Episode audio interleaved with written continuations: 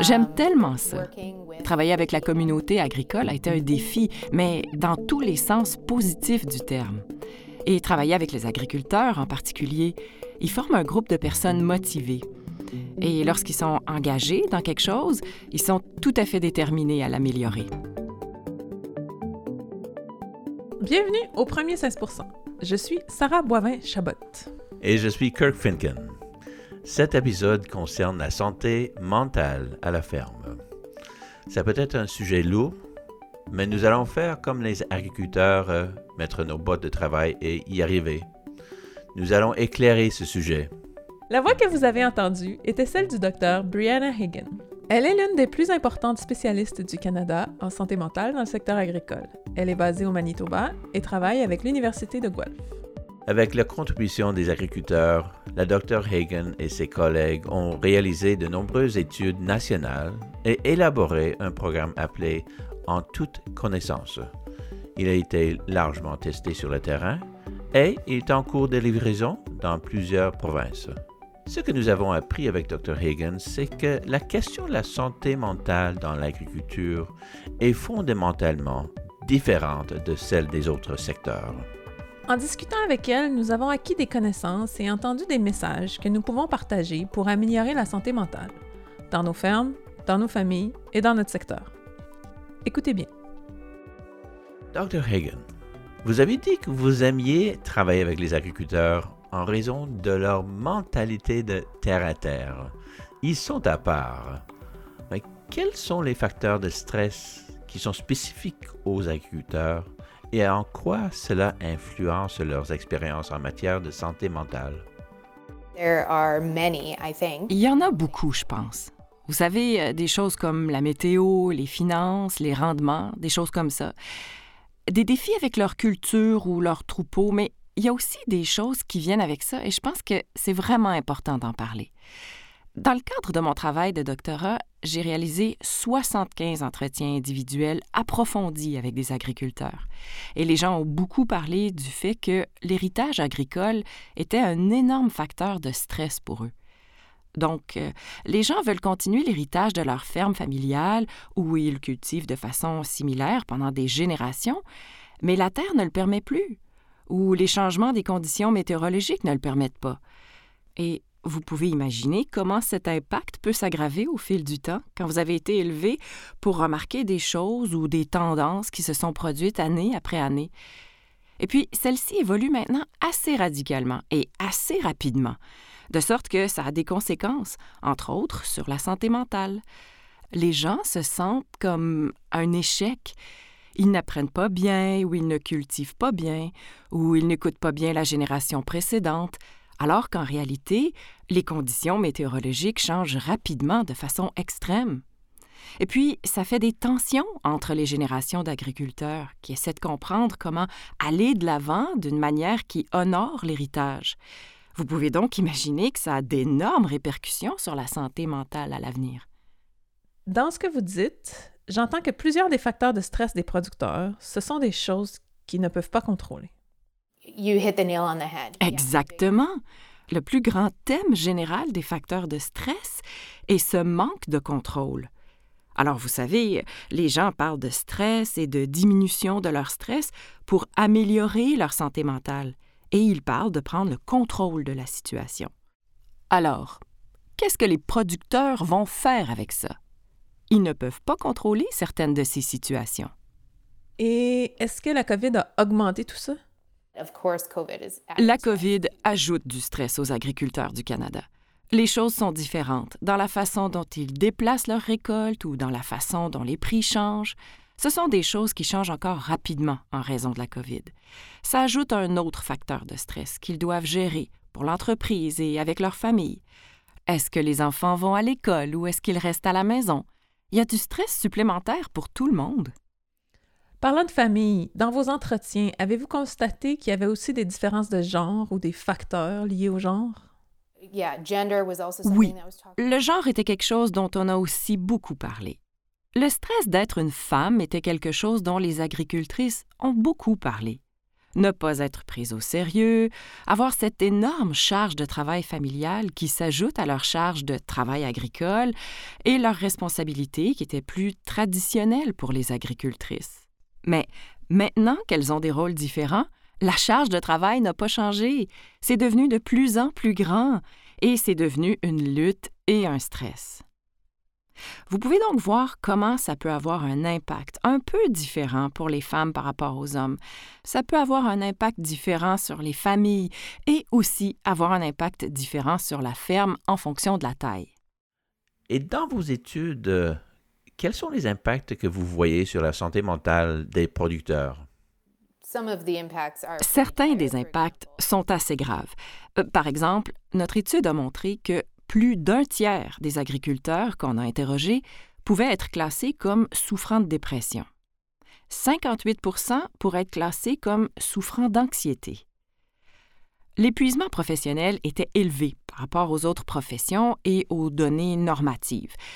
La résilience était plus faible et je tiens à dire que les mesures qu'on a utilisées n'étaient pas juste une question êtes-vous en dépression, oui ou non. On a utilisé des outils cliniques validés, des échelles qui mesuraient la probabilité qu'une personne doive subir un dépistage supplémentaire pour dépression ou anxiété. Donc, cette enquête a été faite en 2016 et on est en fait sur le point de déployer la prochaine itération. On sera donc en mesure de comparer les tendances au fil du temps très très prochainement. Mais c'est une enquête nationale que nous avons menée qui portait sur environ 1100 agriculteurs à travers le Canada. Ces résultats étaient donc un peu surprenants, mais pas choquants. Mais ce sont certainement les effets négatifs du stress. Et puis, les autres impacts dont on entend parler, ce sont les gens qui quittent l'agriculture. C'est trop stressant. Ils tombent malades et puis ils s'en vont. Ou pour les femmes, elles ne vont pas dans l'agriculture ou elles partent. Elles abandonnent l'agriculture ou elles obtiennent des emplois hors de la ferme, des choses comme ça. Ce sont quelques-uns des impacts les plus importants. Et puis, dans d'autres pays, nous n'avons pas mesuré ça statistiquement au Canada, mais de façon anecdotique, nous savons ceci, que les agriculteurs se suicident. Et dans d'autres pays, nous savons qu'ils se suicident à un rythme assez alarmant par rapport à d'autres professions. Wow! Vous nous avez donné ici une image très claire et qui donne à réfléchir. Et je peux imaginer que dans les circonstances particulières euh, des agriculteurs, il peut être difficile de demander de l'aide aussi, n'est-ce pas? Ah oui, je pense que la seule chose dont nous n'avons pas vraiment parlé en termes de différence d'enjeux, c'est l'accès aux soins et l'accès aux soins qui sont accessibles aux agriculteurs eux-mêmes, qui sont prêts à aller chercher. C'est un peu différent, je pense, par rapport à un centre urbain, simplement la géographie. Le fait de devoir se rendre dans un centre urbain pour se faire soigner n'est pas nécessairement une option pour tous les producteurs. Le coût est une autre chose. Quand quelqu'un se sent incroyablement stressé, il y a de fortes chances que des soucis financiers en fassent partie. Donc, s'ils ont les moyens de se faire soigner et qu'ils doivent ensuite voyager, s'absenter de la ferme pour conduire des heures vers un centre pour recevoir des soins, la probabilité que ça se produise est plus faible. Je pense qu'il y a aussi un obstacle s'ils recherchent des soins dans un milieu rural ou dans une petite ville, n'est-ce pas? Oui, il est possible qu'ils ne se sentent pas à l'aise de chercher des soins dans leur communauté parce que leur anonymat pourrait être compromis. Et ils veulent pas que quelqu'un voie leur camion à l'extérieur de la clinique et sache qu'ils ont besoin de soins. Donc, toute stigmatisation autour de la santé mentale qui existe encore pourrait avoir des répercussions plus importante sur les agriculteurs que peut-être euh, dans un centre urbain où vous avez cet anonymat lorsque vous cherchez de l'aide. C'est peut-être quelque chose que la COVID... Ça serait une lueur d'espoir de la COVID, parce qu'on utilise maintenant ces types de téléservices pour tellement de choses que j'espère que ça se répandra dans les zones rurales. Et peut-être qu'ils pourront accéder aux soins d'une façon plus acceptable pour eux. Ça pourrait être euh, face à face, mais pas en personne. Est-ce qu'il y a quelque chose dans la culture agricole elle-même qui rend plus difficile le traitement de la santé mentale? 100% C'est quelque chose dans notre recherche qu'on a trouvé et qu'on a appelé la crédibilité agricole. Et la crédibilité agricole ressortait quand on parlait de l'accès aux soins. Pour un agriculteur, par exemple, je n'oublierai jamais son histoire. Il en est arrivé à un point où les choses allaient vraiment mal, pour finalement décider de prendre la décision d'aller accéder aux soins juste à l'extérieur de sa communauté. Mais y est allé, et le conseil que lui a donné le médecin généraliste à ce moment-là était de prendre deux semaines de congé. En tant qu'agriculteur, c'était pas une option. Et cet agriculteur, qui avait mis beaucoup de temps à se rendre dans ce bureau pour se faire dire OK, prenez des semaines de congé, deux semaines loin de votre travail. Il s'est levé. Il n'a pas dit un mot, il a quitté le bureau et a décidé qu'il ne chercherait plus jamais d'aide pour sa santé mentale. Donc, avoir une compréhension par ses fournisseurs de services de santé, qu'ils connaissent la vie quotidienne de l'agriculture ou simplement avoir des connaissances agricoles, d'être en mesure d'aider de manière à ce que les stratégies soient utiles pour les producteurs. C'est quelque chose qui doit être fait. Ce sont de nombreux facteurs et problèmes uniques. Alors, par où commencez-vous? On peut commencer à la base et créer une sorte de formation d'alphabétisation agricole ou un programme ou simplement présenter des choses simples pour aider les fournisseurs de soins de santé mentale, pour les aider à être plus pertinents en milieu rural, à connaître les tenants et aboutissants de l'agriculture pour mieux servir cette communauté. Si je comprends bien, les vétérinaires semblent jouer un rôle important dans la stratégie globale de santé mentale du secteur? Oui, oui. Alors, je pense que tu as raison, qu'ils font partie d'une sorte d'équipe de première ligne. Et je pense que c'est parce que les agriculteurs ont des relations avec leurs vétérinaires. Alors, vous savez, les vétérinaires viennent faire des bilans de santé mensuels du troupeau. Ils remarquent quand, par exemple, les agriculteurs parlent qu'ils peuvent être déprimés ou extrêmement anxieux. Ils le remarquent dans leur bétail ou ils le remarquent dans leur étable. Leurs étals ne sont pas aussi propres que d'habitude. Le fermier lui-même fait les 100 pas pendant tout le temps où vous lui parlez dans la grange. Il y a donc ces indices propres à la ferme qui n'ont pas été abordés dans le type précédent de formation sur la littératie en santé mentale. Donc, tout ça pour dire que les vétérinaires sont des gens qui, selon les agriculteurs, devraient être formés à la littératie en santé mentale parce qu'ils se confieraient à eux. Mais cela étant dit, les vétérinaires ne sont pas des professionnels de la santé mentale. Ils avaient donc besoin d'outils pour être en mesure d'identifier une situation qui se passait et pour savoir ensuite quoi faire parce qu'il n'appartenait pas à un vétérinaire d'être un soutien en santé mentale à temps plein. Mais quand les vétérinaires leur marquent, ils sont aussi des personnes et ils se soucient des gens avec lesquels ils travaillent. Ils voulaient donc des outils pour pouvoir avoir une conversation et passer ensuite à l'étape suivante de qu'est-ce qu'on fait. C'était donc une des intentions de ce projet et en particulier de la formation en toute connaissance, et on a aussi formé des vétérinaires et on continue à le faire. La formation que vous avez développée s'adresse donc pas uniquement aux producteurs? Oui, oui, à 100% La formation en santé mentale n'est pas réservée aux agriculteurs. Elle est créée par des agriculteurs pour la communauté agricole. C'est donc pour les agriculteurs eux-mêmes. Et puis tous ces interlocuteurs qui s'impliquent et aiment nos agriculteurs.